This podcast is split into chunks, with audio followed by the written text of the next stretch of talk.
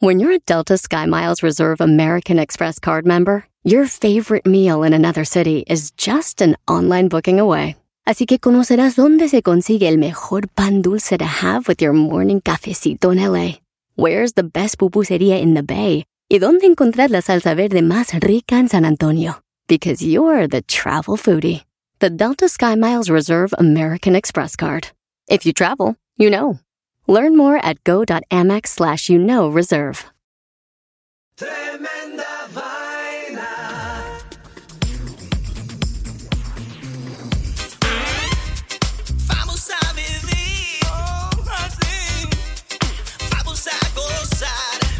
Amigos, bienvenidos a Tremenda Vaina, el show donde escuchas cuatro historias absolutamente increíbles. pero solo una es falsa, fake news. Hola, soy Danilo Álvarez Soy Román Rojas. y esto es Tremenda Vaina. en este episodio de Tremenda Vaina. La herencia de Aladino. El lago sin agua. Pastorcito descarriado. Me compré un edificio. Esto es Tremenda Vaina, episodio 42. Y esto Empieza. empieza. ¡Ah! Queridos amigos de Tremenda Vaina, quiero anunciarles que pronto vamos a lanzar un nuevo episodio de edición especial con actores de voz, música y diseño de sonido con una historia loquísima. Pero por ahora vamos con la primera historia de hoy, la herencia de Aladino. Román, tú sabes que me encantan las historias de fraudes y estafas y vainas de esas, ¿verdad? A mí también Sí, me gusta. son buenas. No sé por qué, pero yo como que me siento más inteligente cuando escucho que a otros les han metido un cuento que yo sé que yo no me creería. Bueno, pues este Román, este es uno de esos cuentos. Eh, vamos a ir a nuestro país favorito, la India, donde ocurrió una muy singular estafa que realmente me llamó la atención, Román. La historia comienza con un doctor, Laik Khan, quien lleva algo más de un mes tratando a una señora mayor que sufre de algunos dolores peculiares de poca importancia para esta historia. En ese mes que la ha estado tratando, ha conocido a su hijo, quien con el tiempo le ha contado, le ha ido contando un cuento que le generó a él mucha curiosidad. El muchacho humilde, trabajador, ya sabes, amable, todo, le habla de un baba o un gurú que él conoce y que aparentemente es una persona muy especial, con una vida épica. Ha viajado el mundo, ganado dinero, conocido gente, obtenido éxito, etcétera, ¿no? Entonces, pues él siempre lo, lo maravilla con las historias de este baba. Y un día, en una visita médica que él llega a hacer a la casa de la señora, el gurú está ahí sentado. Imagínate. Ahí está. Y entonces ellos empiezan a tener una conversación y el gurú le ofrece venderle el secreto de su fabulosa vida, que es una lámpara mágica. Imagínate. El gurú le dice que es una lámpara muy antigua y que adentro de ella vive un genio. Qué descaro. Román, Esto Román, viene- Román. Yo voy a hacer una pausa en esta historia para que vos y yo discutamos una situación. Esto está ocurriendo en el 2020, en el año 2020 después de Cristo. Y el personaje involucrado es un doctor de la medicina, estudiado, graduado supuestamente. Bueno, Wow. continuemos. Bueno, no, Sí. no me extraña porque hay políticos Ah, exacto, que también mismo. hacen lo mismo, así que En medio de la conversación, el baba le ofrece una prueba del poder de la lámpara al doctor Khan. Entonces, de pronto y de la nada, hace, hace aparecer a un genio. Entonces, ¿cómo hizo aparecer al genio? En realidad, esa no es la- la pregunta importante aquí, Román. Supongo que lo hizo aparecer con un poco de humo, unas luces escondidas, un disfraz ahí medio pendejo, una puerta medio entreabierta y como lo haría todo el mundo, sobando la lámpara. La pregunta que yo me hago aquí es, ¿Cómo se creyó el médico que lo que estaba viendo era realmente un genio? Pero ok, vamos a dejar eso a un lado y te sigo contando que el baba procede a ofrecerle la lámpara mágica al doctor por el pequeño y módico precio de 7 millones de rupias, que son unos 200 mil dólares. Pero espérate, ah, casi, A lo que el doctor, Casi nada. a lo que el doctor dijo, no, un rotundo no, que, que bueno, al menos, por lo menos el tipo no era un absoluto animal. En lugar de eso, le ofreció 3 millones y medio de rupias, un gangazo de Oh. 95 mil dólares. Nada más. Los ladrones. Que el gurú, di- el gurú dijo, "Mm, Eh, Déjame pensar ok". algo. Ok, Le dijo, seguro. Los ladrones, que eran unos tiguerazos, como diría nuestro amigo Jimmy, le entregaron la lámpara por una cuota inicial de 43 mil dólares. Wow. El doctor salió para su casa con la lámpara, feliz de haber encontrado el secreto de la fama y la buena fortuna, y los estafadores se fueron para la suya con el equivalente a 43 mil tablas gringas, Román. Así mismo. Y, Wow.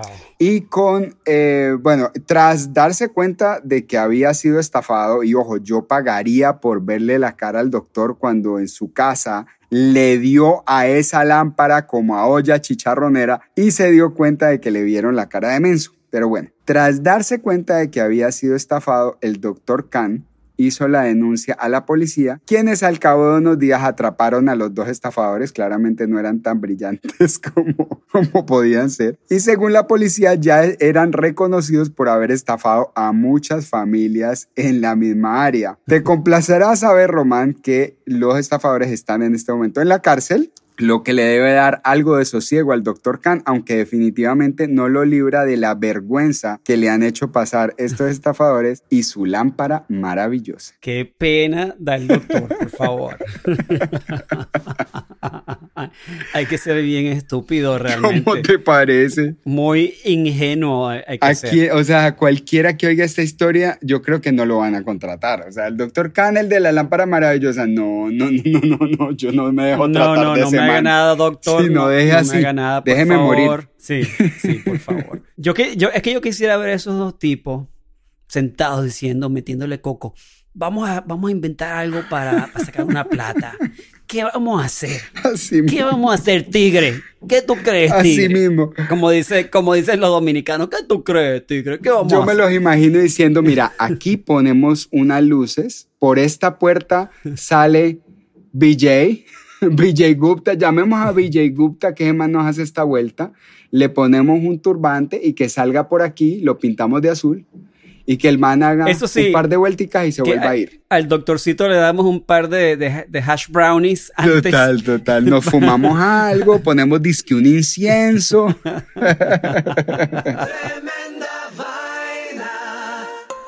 Y ahora vamos a la segunda historia de hoy, el lago sin agua. Esta historia me dejó un poco triste porque definitivamente estamos echando a perder el planeta. Ay, qué vaina. Mira, imagínate, yo no podía creer esto cuando lo encontré. Los científicos ambientales o unos científicos ambientales han publicado un informe Sí. que indica que debido al cambio climático, escucha bien, el lago Michigan podría estar totalmente seco para el 2030. No, pero en eh, eh, los el Estados lago Unidos. Michigan es uno de los lagos más grandes del país.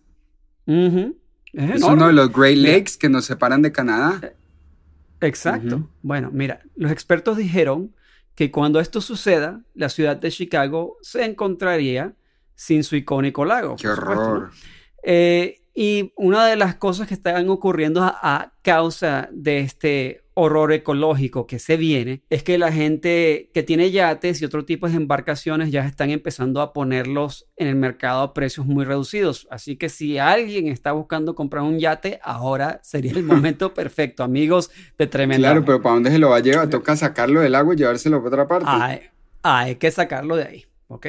Porque Lake Michigan, bye bye. Ay, Mientras tanto, el periódico de Chicago Daily Wind informa que ya varios empresarios que se encargan de invertir en proyectos de nuevas ciudades como Dubai están planeando hacer algo similar en la ciudad, eh, algo similar como la ciudad Shenzhen, que es la ciudad futurista que se está haciendo ahora mismo en la Ajá. China. Y esto sería, una vez que se seque el lago Michigan, se empezaría la construcción de esta nueva metrópolis en donde estaba el lago antes. Van a meter una, una, una ciudad como medio sumergida, porque ese lago debe ser profundo. No. ¿o qué?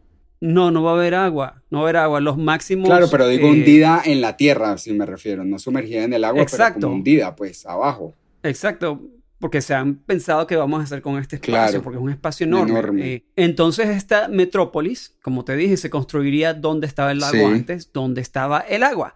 Esta ciudad futurista que están planeando en Lake Michigan no tendrá carros, ni no, eh, sino que eh, innovadores métodos de transportación, al igual que Shenzhen en China. Ajá.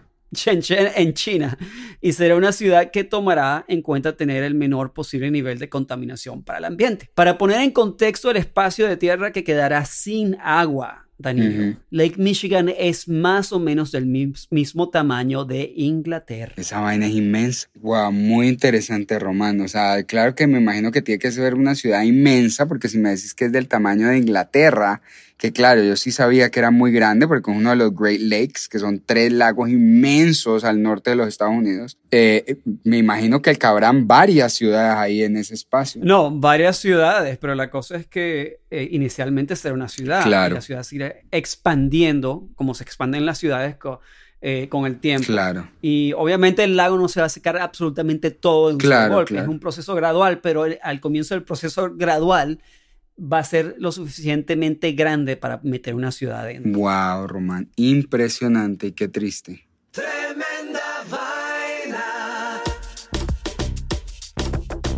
Vamos a comerciales y ya regresamos con tremenda vaina.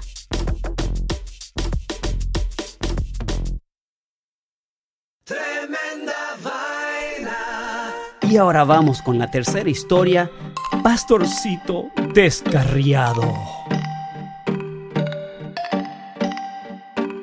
Román, dicen que el mes de octubre es el mes donde se cuentan todas las historias más macabras del año.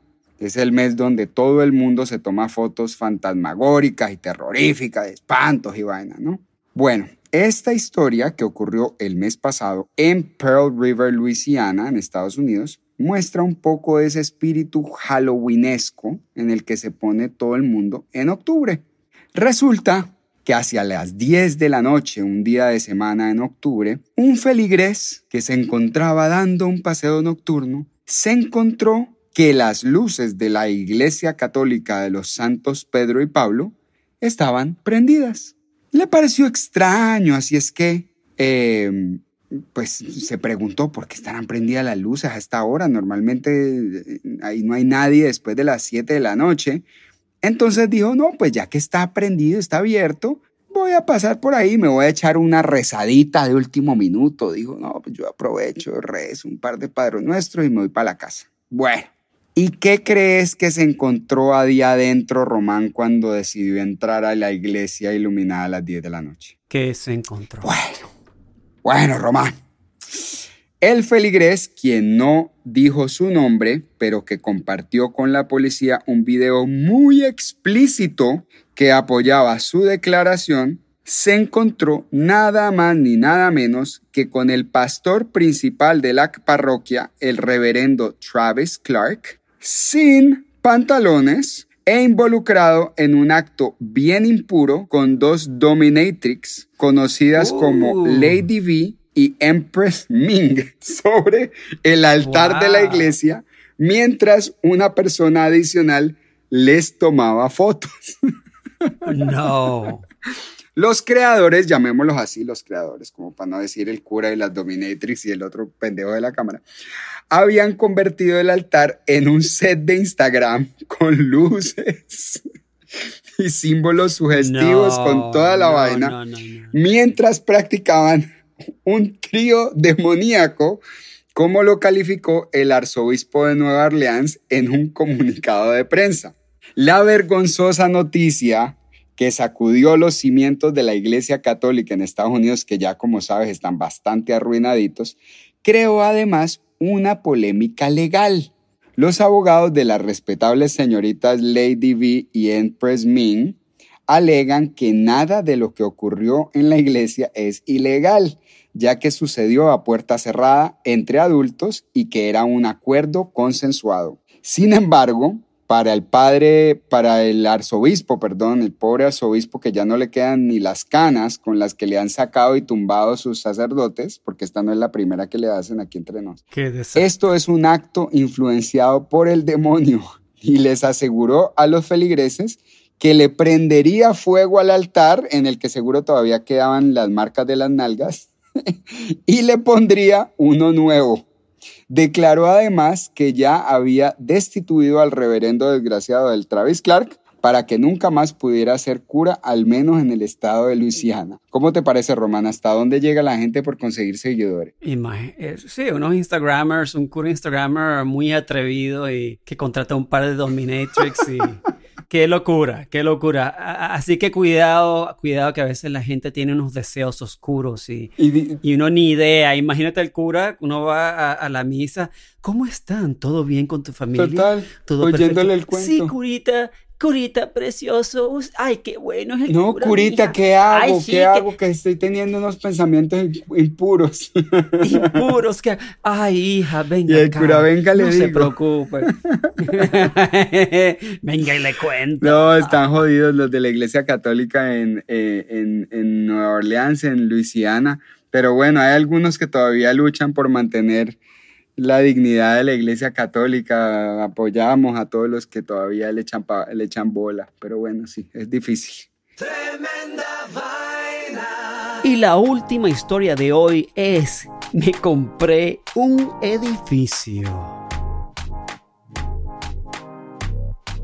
Bueno, en esta historia yo voy a mantener la dignidad de los multi billionaires o billonarios. Qué lindo. Gracias, Román. y esta es una historia de nuestro país favorito de historias de la India. Dos veces en el podcast, muy bien. Bueno, sí, dos. En la India hay obviamente pobreza extrema, pero también hay riqueza extrema. Y ahora te lo voy a demostrar. El señor Mukesh Ambani, un magnate de los negocios y el hombre más rico de la India con un estimado de 22 billones de dólares, se mudó recientemente a la casa más cara del mundo con su esposa y tres hijos. Hmm. Ellos son los únicos que viven ahí. La casa es un edificio de 27 pisos que en realidad son 40 pisos y ahora te explico por qué. O sea, son los únicos que viven ahí. No, no, no, no, no. O sea, cinco personas. en un edificio de 27 pisos que en realidad son 40 pisos. La casa llamada Antilia se encuentra en la elegante Altamount Road de Mumbai. Construcción costó aproximadamente mil millones de dólares. La esposa de Ambani, Nita, habló recientemente sobre la enorme mansión en una entrevista por primera vez con James Riginato de Vanity Fair. Vale la pena leer todo el artículo, si quieren amigos de tremenda vaina, porque está interesante, pero les voy a contar algunos de los datos más notables sobre el edificio Antilia. Los 400 mil pies cuadrados tienen 27 pisos de altura, pero como algunos techos son de doble altura, se acerca más al tamaño de un edificio de 40 pisos. Eh, les recuerdo, viven cuatro personas. Cinco, sí, no. más, un mundo sirviente, seguro. Mira, la prensa internacional pensaba que Antilia, el edificio, se encontraba en uno de los barrios más pobres de Mumbai, pero sin embargo se encuentra en Altamount Road, una de las direcciones más caras del mundo. Yo ni idea que Mumbai, en Mumbai está una de las calles más caras del mundo con respecto a bienes raíces. No. Pues que sí imaginar. Eh, a diferencia de la mayoría de las personas más ricas del mundo, Antilia, el edificio es la única residencia de los Ambanis, de la familia. Solían vivir en otros edificios de Mumbai que compartían eh, con la mamá y con el hermano de Mukesh, del señor. Tienen todo un personal que trabaja en, el edificio, eh, pero los niños que están actualmente en los Estados Unidos estudiando en la universidad, cuando vienen a casa en la India, ellos mismos limpian sus propios cuartos. Ah, sí, mira, los tienen bien educados. los tienes bien educados para que no estén mal criaditos. Entonces, el edificio contiene un garaje de varios pisos con espacio para 168 autos. No. También cuenta con tres helipuertos. En caso de que tengas tu helicóptero, Danilo, si quieres llegar por helicóptero, puedes llegar por helicóptero o yo puedo llegar en mi helicóptero. No, no problem, ¿no? El lobby del edificio edificio solamente tiene nueve ascensores. No. También tiene un o spa sea, un muy ascensor para cada persona. un ascensor, sí, para cada persona.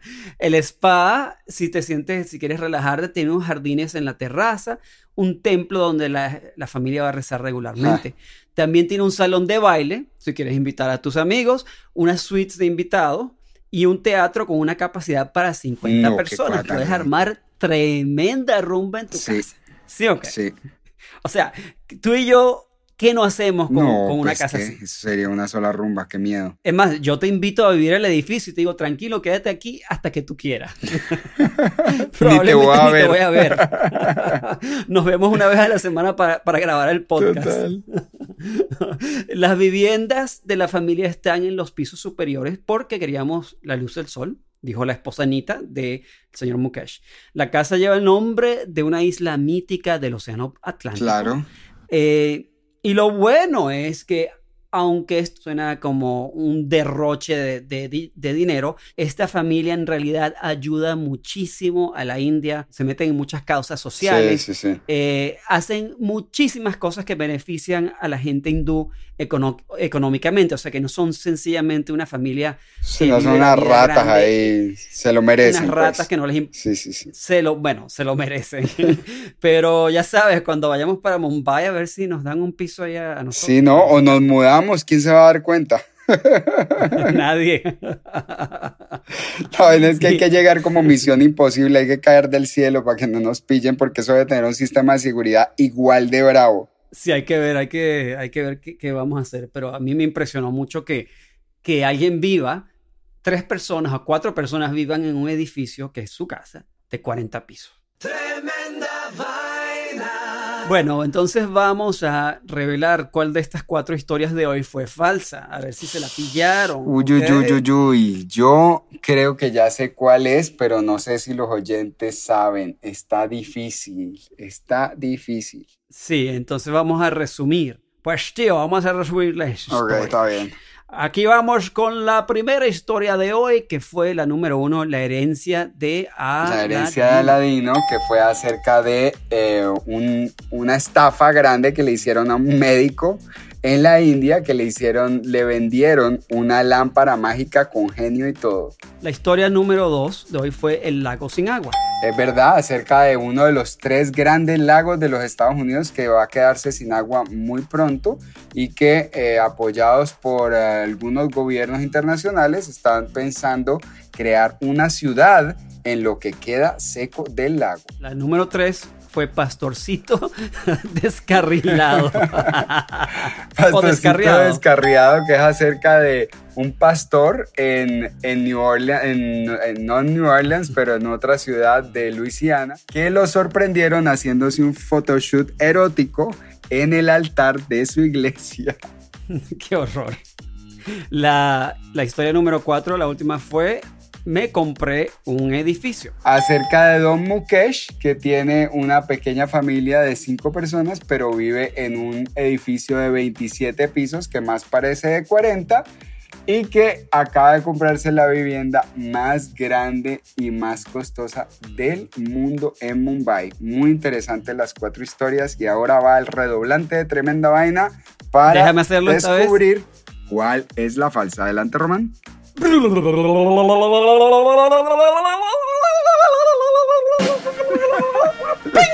La historia falsa de hoy fue... El lago sin agua. Ah.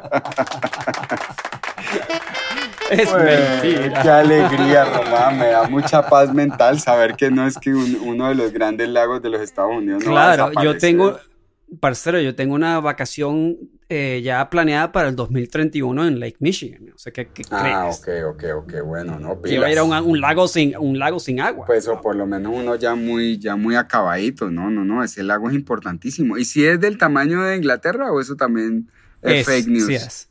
No, no, no, Qué es verdad. loco, mano, qué montón de verdad, agua. Sí, qué montón de agua, ¿no?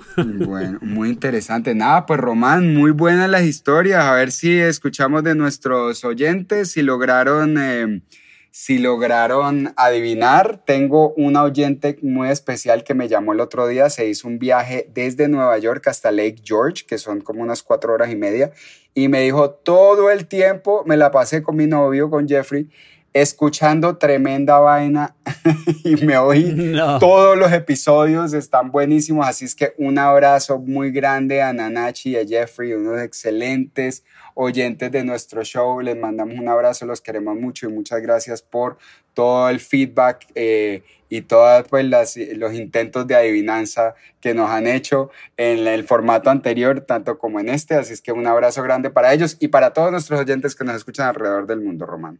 Sí, bueno, gracias a todos. Y chicos y chicas, pronto por ahí se va a venir otro episodio especial de Tremenda Vaina, similar a el episodio 39 y 40 de Halloween, pero eh, venimos algo pronto, les vamos a avisar. ¿Sí o no? Así es que prepárense para seguir oyendo con el teatro mental de Tremenda Vaina. Les mandamos de todas maneras eh, una notificación cuando eso esté listo. Y por ahora, Cuídense mucho, quédense en la casa y si no, pónganse el tapabocas, no toquen a nadie, no sobajen a nadie y por encima de todo, no se la dejen meter. Mucho fake news por ahí, no se dejen meter la historia falsa. Protéjanse escuchando Tremenda Vaina, Román. Esto fue Tremenda Vaina, episodio 42. Esto termina. Oh.